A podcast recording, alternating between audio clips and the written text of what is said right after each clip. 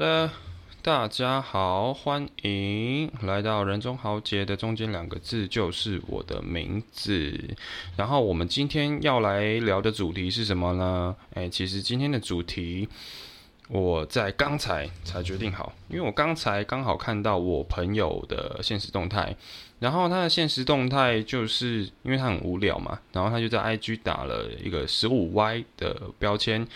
哎，那就搜寻十五 Y 的标签，十五 Y 就是 fifteen years old 的这个的缩写，十五岁的意思。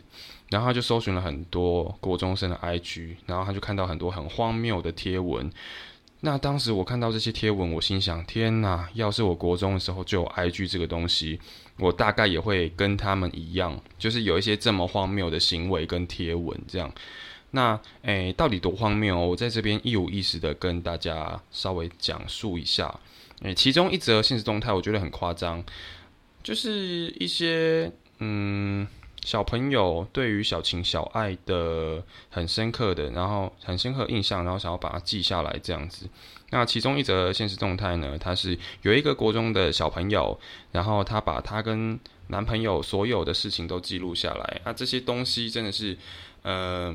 对我们现在来说可能很没有意义，但是就是看起来很很智障，很很智障，很好笑啦。那我就一五一十的念给大家听哈。来，这个国中生的备忘录，他把日期跟发生的事件都记下来。首先是七月三十号认识，然后表情符号爱心。八月三号订婚啊？十五岁订婚吗？十五岁订婚很屌诶。哎，十五岁可以订婚吗？我记得女生好像要十五岁，男生好像要十六岁，还是男生还是女生十七岁，男生十六岁，忘记了。我记得民法有规定，那男生跟女生的年纪不太一样，好像是一个十七，一个十六才能订婚。然后这个两个小朋友，他们十五岁，然后就订婚。嗯，好，不意外，我国中也会做这种事情，见面次数往下掉。嗯。好，来八月四号在美丽岛见面之后去逛一下新爵江，之后再去梁先生他家。在美丽岛见面之后去逛一下新爵江，之后再去梁先生他家。OK 哦，值得纪念。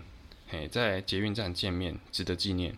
好，八月五号梁先生从小港搭车到科寮找我，然后还在科寮待了一天，早上才回家。爱心，等一下，他们是在女生家过夜吗？OK，好，现在小朋友发展速度其实是我们很难以想象的哦。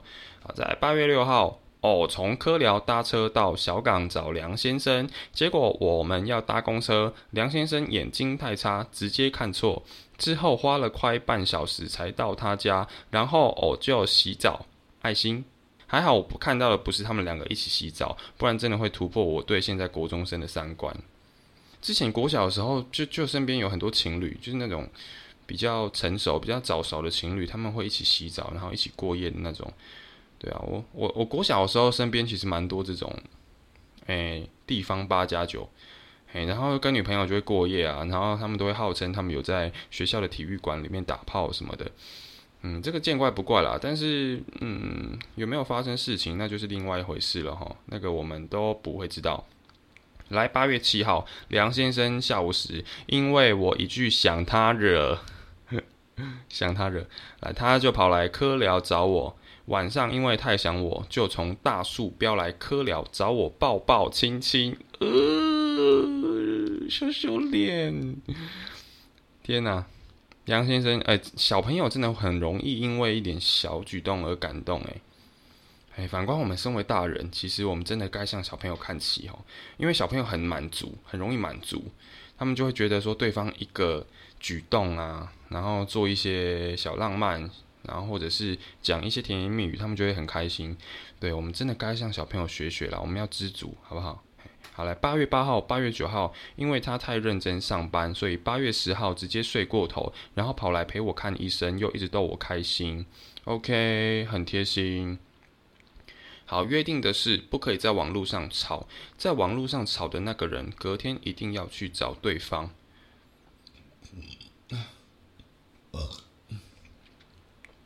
好，一起去骑鲸。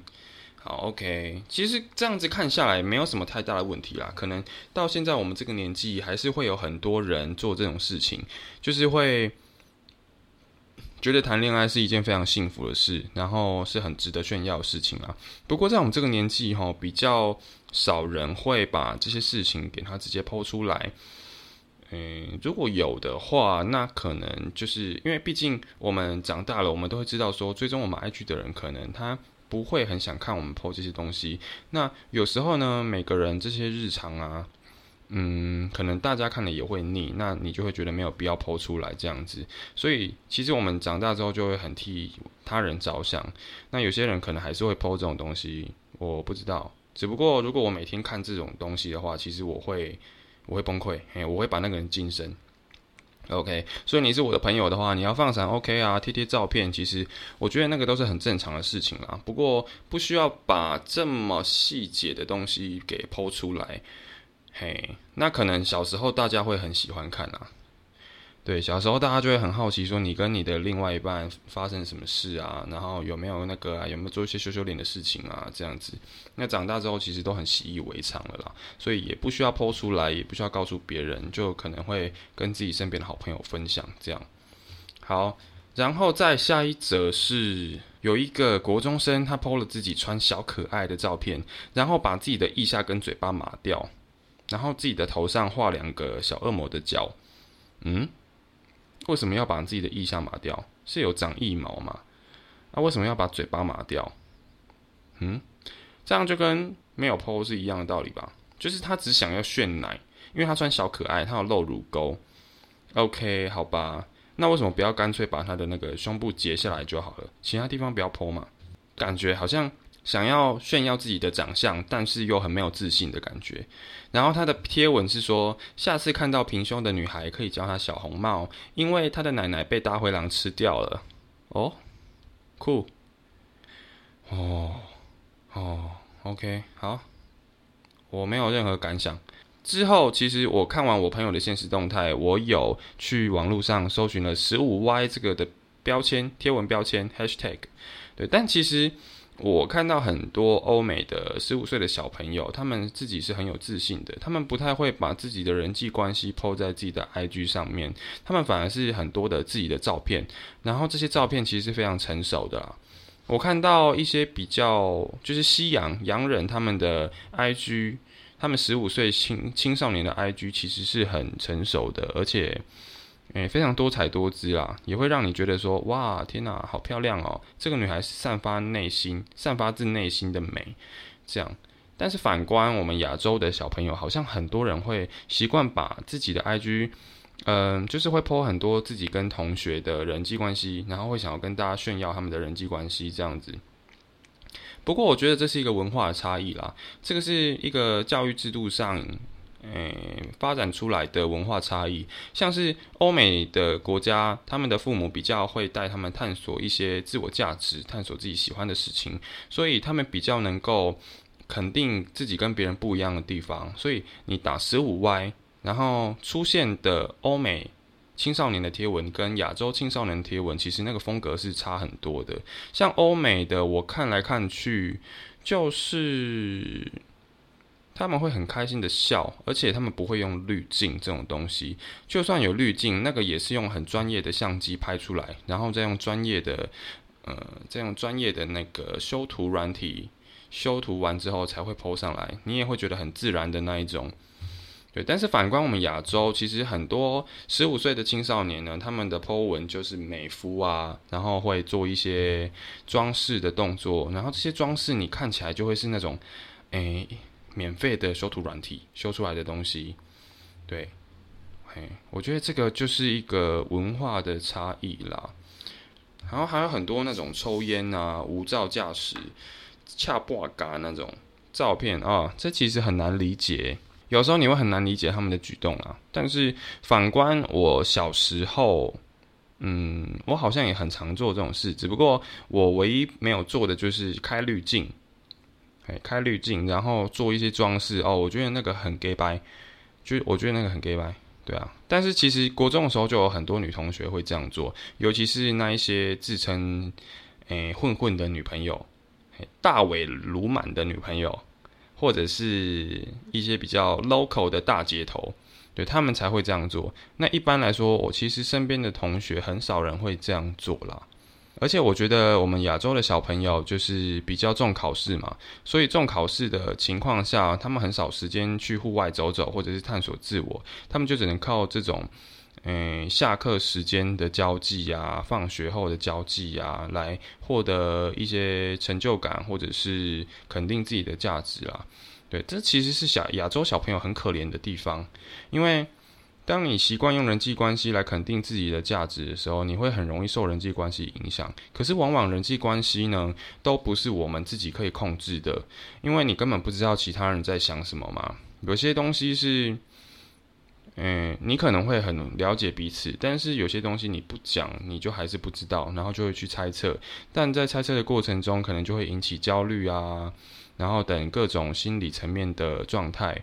所以，其实人际关系呢，它当然，它可以用来判断你的为人处事是不是 OK 的，但是它并没有办法占你自我价值的大部分，因为毕竟我们都要找到一件我们热爱的事情，那个才是我们真正可以控制的东西。而且，人际关系并不是你努力就可以得到的，而是真的要看缘分，看缘分，或者是在社会中磨练的各种技巧，然后才衍生出来的东西。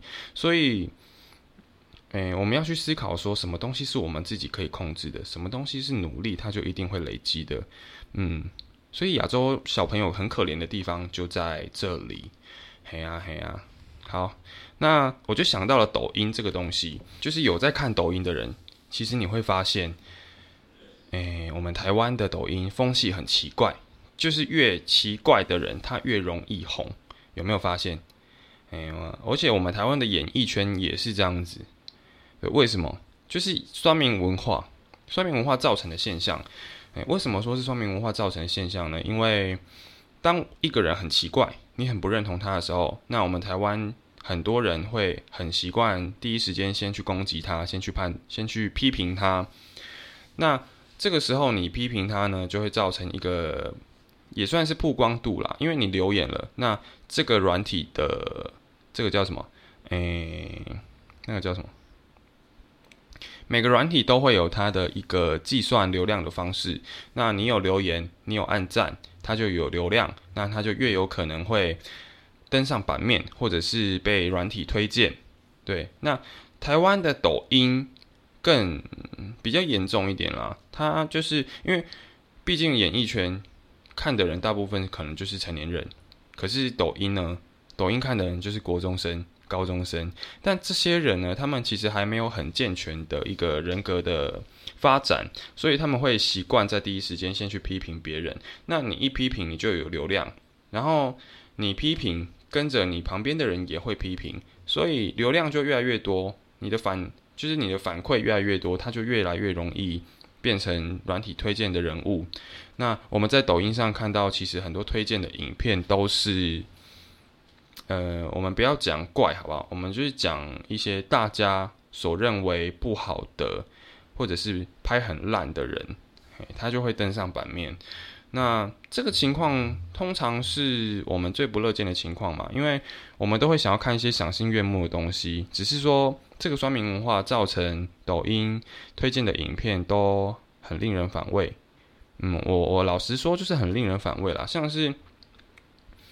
嗯，有一个很胖的女生，我就不说她的 ID 是什么，好不好？有一个很胖的女生，她都会穿很少，然后跳舞。那这个东西，当然对于我们大众的审美观来说，它是它是非主流的。嗯，他是非主，我不能说他丑或他怪，我就只能说非主流，好吗？对，但是很多人就是很爱去下面留言，然后很爱去攻击他，所以导致他的反馈非常的多，他就变成软体推荐的人物。那我来念一下这个影片下面的留言，来，下面的留言就有人说，越看越像白云大哥，这看起来像是要去比相扑前的战舞，哎，很酸哎。你去染头发的时候，店家是不是搬沙发出来让你坐？天哪，哇，这个攻击力非常强，这攻击力很强。新闻好像有报你跟洪金宝有关系，为什么把洪金宝也搬出来啊？这个很没有道理耶。胖的艺人那么多，他就搬洪金宝来。足控呢，不是很爱脚趾。好，这个这个还好。一年前看你说要减肥，减去哪？你管人家哦？没看过这么五颜六色的猪肉，嗯，而且这个人的 ID 叫抬棺者，很多人很爱把自己的 I 那个头贴贴那个抬棺黑人的照片，这个我就不太懂，嘿，然后还有说什么泡芙阿姨，我来驾到了，为什么是用驾到这个词？应该是泡芙阿姨驾到了之类吧，之类的，通常驾到不会用在自己身上。好，然后还有什么？最近看到不少踢铁棍、榴莲的二六，他们来踹你，一定被反弹两百趴伤害，断腿加内伤。好，这个这个我不太懂诶。踢铁棍、榴莲的二六，他们来踹你，一定被反弹两百趴伤害，断腿加内伤。哦，我懂了，我懂了，我懂了。他的意思是说，就是那一些功夫者，他们来踢你的话，他们的脚一定会被这个反作用力。所造成的这个冲击，然后给撞断。哦，这个这个很高端呢，他讲的很专业，两百 percent 的伤害，断腿加内伤。OK，好，然后还有留言是在讲说什么，请福神之战舞，酷。还有什么？哇操，神族转世，哎，这个态度，这个好直接哦。我觉得要攻击你也高级，攻击的高端一点嘛。上次是谁说他瘦了？给我去挂眼科。到底是谁给他的自信？哦天哪！可是我觉得这个女生很勇敢诶，她抛了很多则影片啊，大家照样留言，她还是这样抛。但其实如果是我的话，我还是会照抛诶，因为这样就有流量，你就会被大家看到，然后反而你会被演艺圈注意到，嘿，很容易这样子哦。有时候就是会被酸到红，那你就你如果不要去管别人的留言的话，其实你照样蹭你的热度啊。别跌倒了，我怕没人可以扶你。你洗澡的时候看得到你的妹妹吗？Oh my god，这个很毒诶。泡芙阿姨，我又来考驾照了，上次没考过。诶，这个是什么意思啊？为什么要来考驾照？然后接下来呢，是一个男生，然后他是呃他是 gay，然后他是一个原住民，他是阿都。嘿，然后他就是很爱拍他跳舞的影片。那我也先说他的长相可能就是比较非主流的，然后下面就会哦，他他这个抖音的影片是他绑了一个很长很长的脏辫，那那个脏辫是黄色的，然后下面就有一个人留言说不要偷我的二 M 充电线，哎，这个有这个有 get 到我的笑点，黄色那个是网路线吗？然后还有什么拖把怎么卖？假鬼假怪，哎，这个假鬼假怪很流行的用语，哎。我们原住民勇士越来越少了。我是西门太狂，他妈留言快笑死！你看这种无聊的留言，就是有些人看留言会笑死，对不对？不对，不是笑死。有些人看留言会觉得很好笑，然后就在下面留言说他妈留言快笑死。但其实他不知道这种东西就是在助长，呃，这个抖音拍摄者的拍摄的动力。然后还有什么干？你超像三星堆出土的青铜头像哦，这个。这个 我想象完，我就觉得天哪，倒吸一口气，这个形容非常的非常的贴切。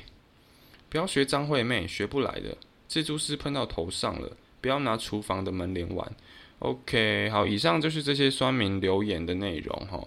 嗯，基本上我是觉得呢，如果你知道你自己可能是非主流的长相或者是外貌的话，你要拍影片，你就要有足够的心理准备。尤其是在台湾这个言论自由的社会，你很有可能会被攻击。对我觉得言论自由的前提就是自律，对大家都要知道说自己的言论是不会影响到他人的，这个才能变完完全的变成一个自由的状态。嘿，所以基本上抖音的部分就到这边。嘿，哎，我觉得现在太狂了，太狂了。对，不管是抖音的世界，还是十五岁的世界，这个都让人啧啧称奇。那其实我们在国中的时候，可能也会有这样子的行为出现，可能也会染一个很金的头发啊，然后站在妈妈的化妆镜前面拍照，这个都是会发生的事情哦。但是每个人国中的这种，我该用什么形容词来形容它呢？嗯，这种脱序行为吗？好，我不然我这样讲好了，在我们现在在现在的我们眼里是脱序的行为，嘿，就是每个人的这种脱序的行为其实不太一样，程度不太一样。你像我国中的时候，我觉得我国中偏成熟。对我来念念我国中的 po 文好了。来，我从国三开始回回溯到国二哈。我搜寻了我的脸书，哎，我脸书好像从小六就开始用了。然后我从我国三开始，好，那时候的 po 文呢，找个几则来跟大家分享。哎，我觉得天哪，我国中的时候其实很成熟，很文青哎。来，二零一二年十二月三十号，东意渐浓。如果命运是个齿轮，那我们就是被碾碎的沙子。天哪，我一整个就是一个文青诶，文弱少年。对，这个就感觉很像是那种诗人，然后无病呻吟的感觉。我国中真的是个文青，那时候大家都叫我豪大诗人。哎，我对生命的体悟实在是无可匹敌。来下一则贴文，悲剧，我发现荣誉卡跟学校外套一起洗了。Again，Again，哦，悲剧。好，来下一个，下一个。今天真的吃太多，决定要节食。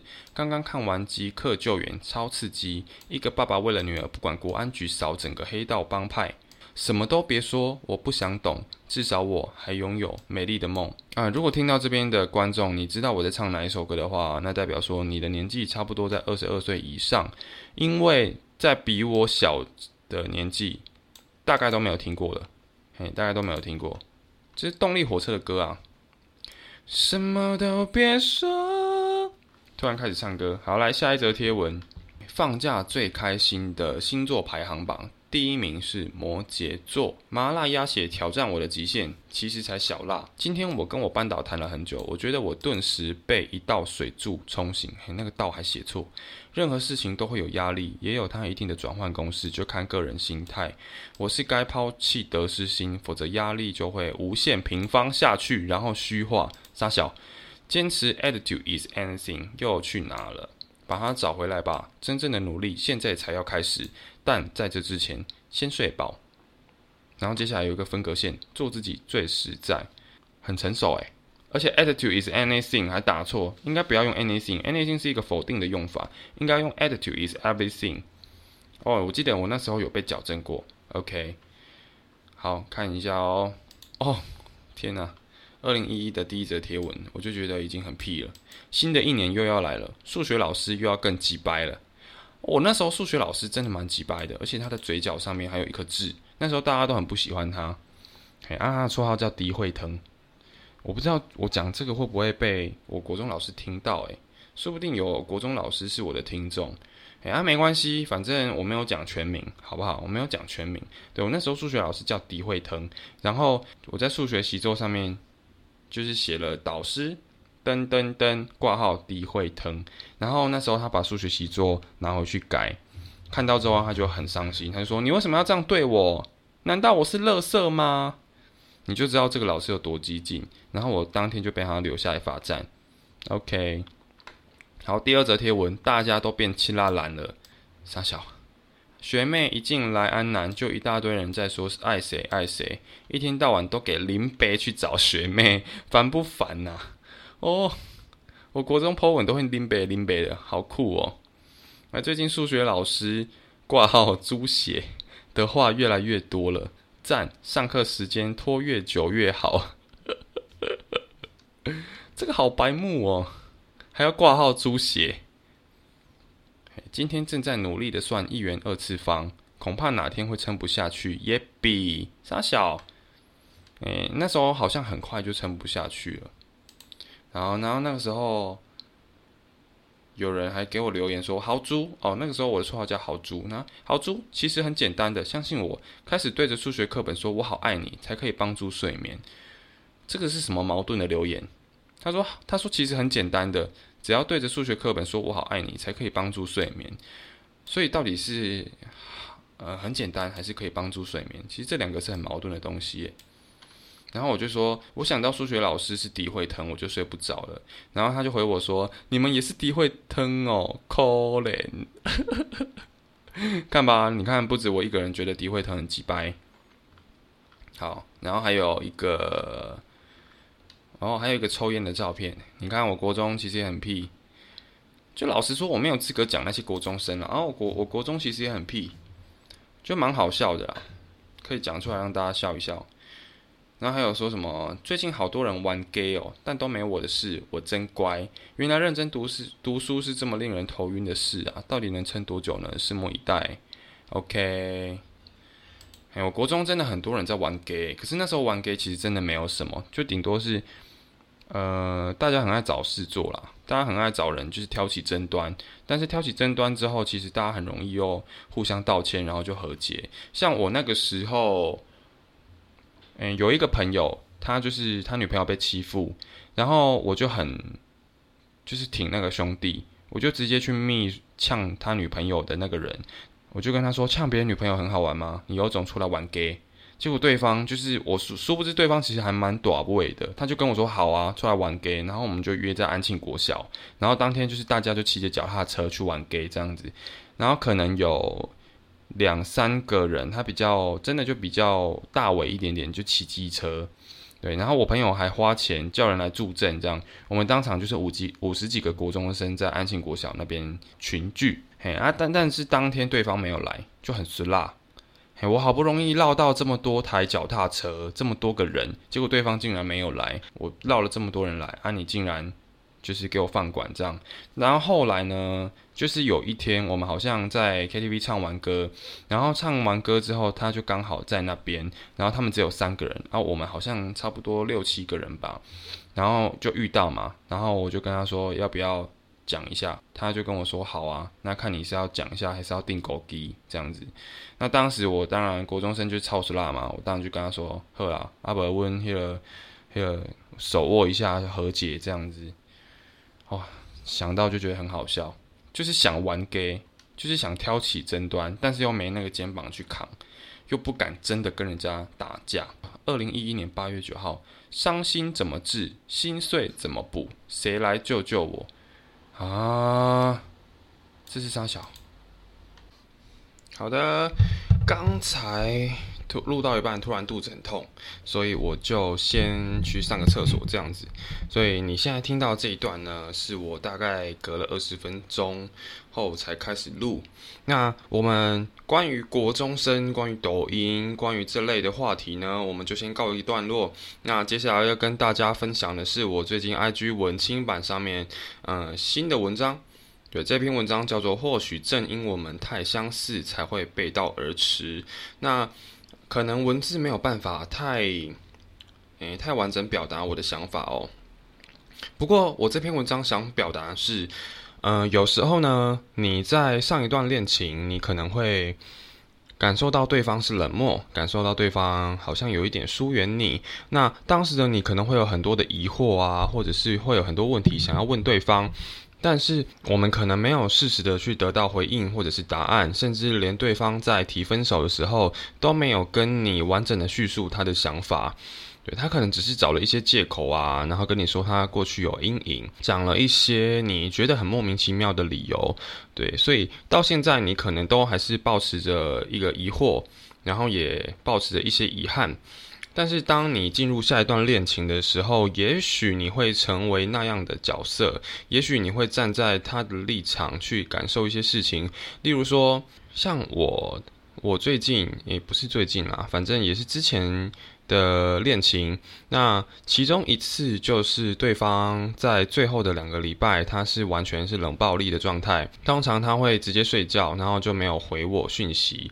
那我可能要等个九十个小。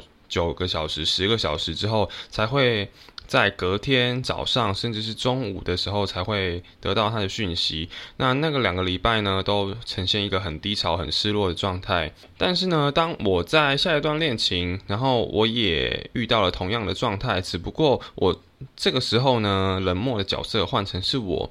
嘿，这个时候，诶，那个时候，因为我先跟我们两个啊，先。很冲动的在一起，那在一起之后才发现我好像没有那么喜欢对方。那对方其实有发现啦，只不过我是一开始我没有太明讲。那是直到后来呢，我们两个好像都进入了一个很僵持的状态，我才终于忍不住跟对方说：“我发我们好像太快在一起了，因为我发现我没有喜欢你，没有喜欢到可以交往的程度。对，这个是我比较，嗯，我觉得相对于之前我遇到的那一个人，我比较好的地方是我有明讲。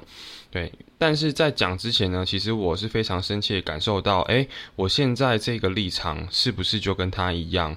因为他当时好像也是没有那么喜欢我，但是虽然，嗯，虽然他的理由都不是这么明白，只不过我感受到了同样的感觉，然后瞬间我就可以理解他为什么要拖那么久。可能一方面呢，他是怕伤害到我；那另外一方面呢？他可能也还在消化他的情绪，消化他的思绪，要在诶在想说要怎么跟我讲比较好。对，那是直到有一次，诶我去我去给他探班，嗯，然后探班就是逼不得已嘛，你就势必得要跟我见面之类的。对，那在那一次他终于受不了了，他不想要再，诶他不想要我再继续对他好下去，所以他才跟我说，就是想分手这件事情。对，但是，嗯，当时可能有一些不理解，有一些责备，只不过在后来我站在他的立场的时候，那个角色变成是我的时候，我好像瞬间可以理解他，并且好像也获得了一些宽慰。那这个宽慰呢，不是对他的宽慰，而是对我自己的宽慰。所以我诚心建议大家，就是你可能尽可能去多谈几次恋爱也好，或者是多跟别人相处，然后有过暧昧也好。对，不是说一次跟很多个人暧昧，而是说你要多多的去认识人，然后经历好几次暧昧，你才会懂得一些爱情的道理。那你在未来呢，出了社会之后，才不会被一些，嗯，才不会因为你本身就有的经济压力，然后还有外在的这些感情上的压力啊，你才不会很容易的得忧郁症，或者是变成恐怖情人。对，这个是我在这篇文章想要跟大家表达的事情。那也希望大家不要觉得说一切都不会太晚。谈恋爱这件事情真的要提早做。如果有喜欢的人，你就去告白；如果你有喜欢你的人，那你就试着去跟他相处。对，不要觉得说，嗯，现在还不晚。对。你尽可能的去尝试很多事情之后，你才会很快得到答案。OK，好，那以上就是我想要跟大家分享的。那如果说大家有想要听什么议题的话，也欢迎在我的 Apple Podcast 或是在我的 IG 脸书留言，这个都可以。